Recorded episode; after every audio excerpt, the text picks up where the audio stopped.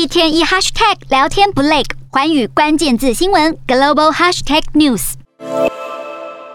充电线的规格到底该用哪一种呢？欧盟成员国和欧洲议会就欧盟销售智慧型手机、平板电脑统一充电器规格的法律文本达成协议，但这个协议呢，恐怕会对苹果公司将是一大打击，因为这项法案将要求多数可携式设备。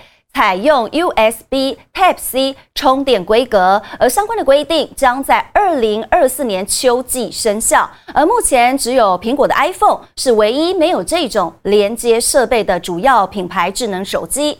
欧盟就表示，将所有充电线统一化，有助于减少电子垃圾。但是苹果认为，统一规格充电器会减缓创新速度，并造成更多的污染。